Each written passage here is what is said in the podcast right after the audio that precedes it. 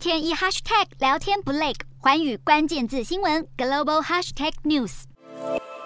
一派轻松走进会场，卫福部长陈时中出席集中检疫所防疫记录专书《战役堡垒》的新书发表，时机点巧妙，被外界解读另类毕业典礼。如今台北市长选战三角度成型，最新媒体民调显示，高达五成五的网友认为陈时中不应该辞官参选，让他的支持率只拿下百分之二十八，大幅落后蓝营蒋万安百分之五十三点五。至于黄珊珊的支持度则是百分之十八点四。毕竟现在这场北市选战俨然成了落跑大战，黄珊珊还有副市长职务，蒋万安也是立委。至于前一天说政务官是自由业的陈时中，也会卸下指挥官。距离年底选战不到五个月的时间，蓝绿白三人已经各就各位，抓紧时间抢曝光。